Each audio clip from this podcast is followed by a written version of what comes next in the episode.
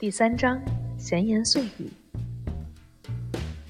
按照安排，我应该下一周动身前往亚瑞尼亚遗址。凯尔西太太当时正忙着安置她在阿尔维亚的房子，我很高兴能够搭把手，让她减轻一些负担。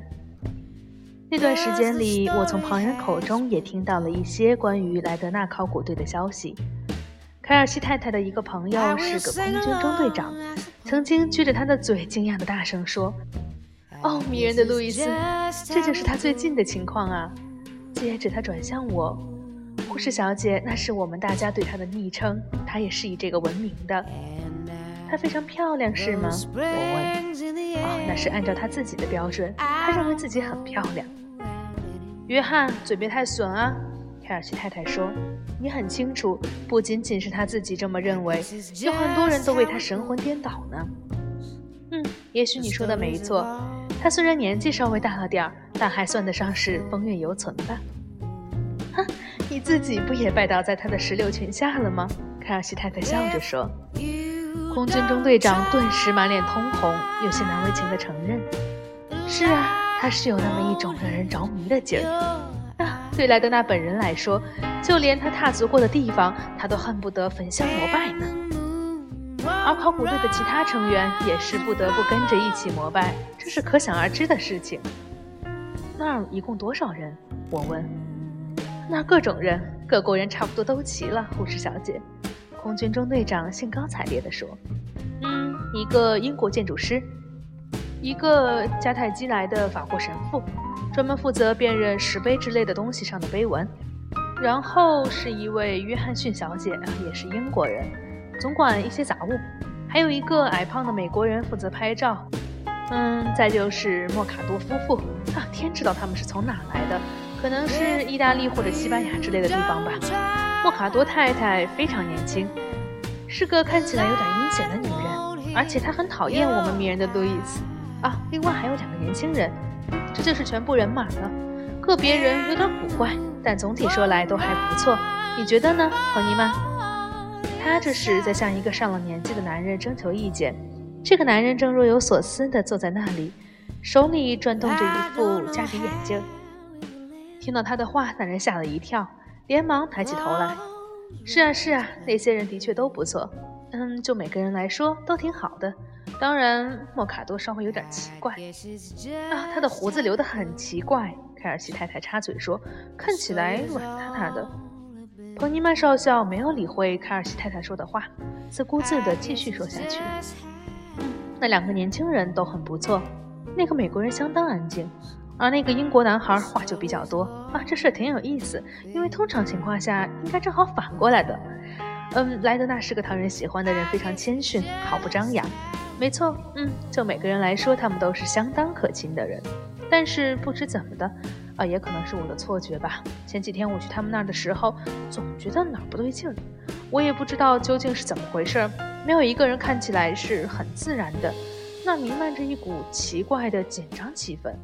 或许我这么说能够解释得更清楚吧，就是他们互相之间递黄油的时候有点太客气了。我不喜欢过多的发表意见，因此说话的时候有点脸红。我觉得，如果大家被圈在一起时间太久，的确可能变得心烦气躁。我在医院工作的时候有过这种亲身体会。嗯，你说的有道理，凯尔西少校说。但是这次的考察才开始不久，按理说这种情绪应该不会这么快就出现。一个考古队的内部很可能就像是我们日常生活的缩影，彭尼曼少校说。这里面既有拉帮结派，又有敌对竞争，还有妒忌猜疑。好像听说他们今年来了好几个新人。凯尔西少校说：“我来数数。”空军中队长扳着手指头算起来。年轻的科尔曼是新来的，莱特尔也是。嗯，埃莫特去年就来了。阿莫卡多夫妇也一样。呃，拉维尼神父是新来的，代替今年因病不能前来的德伯博士。凯里当然是老面孔了，他从五年前刚开始的时候就在这个团队里，而约翰逊小姐待的年头，嗯，几乎和凯里差不多吧。嗯，我总觉得这些人在亚瑞米亚遗址相处的还是挺融洽的。凯尔西少校评论道：“他们看起来就像是一个快乐的大家庭。但是如果考虑到人类的本性，这种融洽才是最令人吃惊的地方。”我担保莱瑟兰护士同意我的观点。嗯，这个嘛，我说，我不认为你说的有什么不对的地方。嗯，就像我所了解的医院里发生的那些争执，起因差不多都是些鸡毛蒜皮的小事。是啊，人在比较封闭的圈子里待的时间长了，就容易变得小肚鸡肠。彭尼曼少校说。尽管这样，我还是觉得这里面肯定另有隐情。莱德纳是一个特别温和谦逊的人。待人接物也是游刃有余，他总有办法让他的队员相处融洽。但那天我还是感觉到了那种紧张的气氛。凯尔西太太笑了起来：“你看不出来因为什么？这不是显而易见的吗？你这话是什么意思？当然是因为莱德纳太太了。得了吧，Mary，她丈夫说道。她是个迷人的女人，但绝不是那种喜欢吵架的人。我也没说她喜欢吵架呀。”只不过她会让别人吵架，她她怎么让别人吵架？为什么啊？为什么？为什么？她觉得无聊了呗。她又不是考古学家，只是个考古学家的太太。因为和外界的新鲜刺激隔绝久了，让她觉得无聊，所以她就决定自己演一出戏，搬弄是非，挑拨离间，然后自娱自乐。Mary，这都是你的想象而已，实际上你一点都不知情。当然是我的想象，但你会发现我说的没错。迷人的路易斯可不会无缘无故地做出蒙娜丽莎的样子。嗯，他未必有什么恶意，但他就是想看看会发生什么事情。哦，他对莱纳德可是一往情深啊？那可不一定。我倒不是说一定有什么见不得人的勾当，但我敢说那个女人绝对是个风流佳人。你们女人彼此之间还是真够给面子的，凯尔西少校说。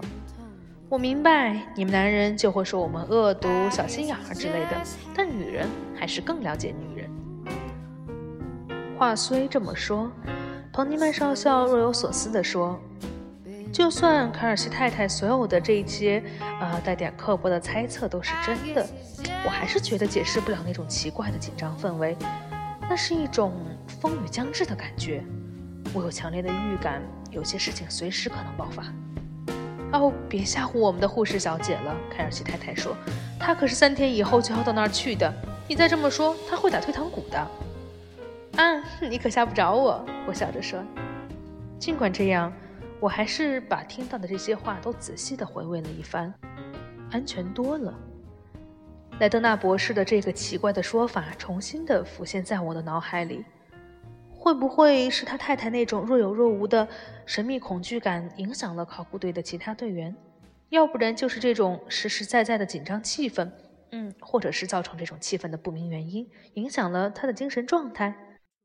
我在字典里查找凯尔西太太说的“风流佳人”这个词，但最后也没搞清楚他的意思。好吧，我对自己说，咱们走着瞧。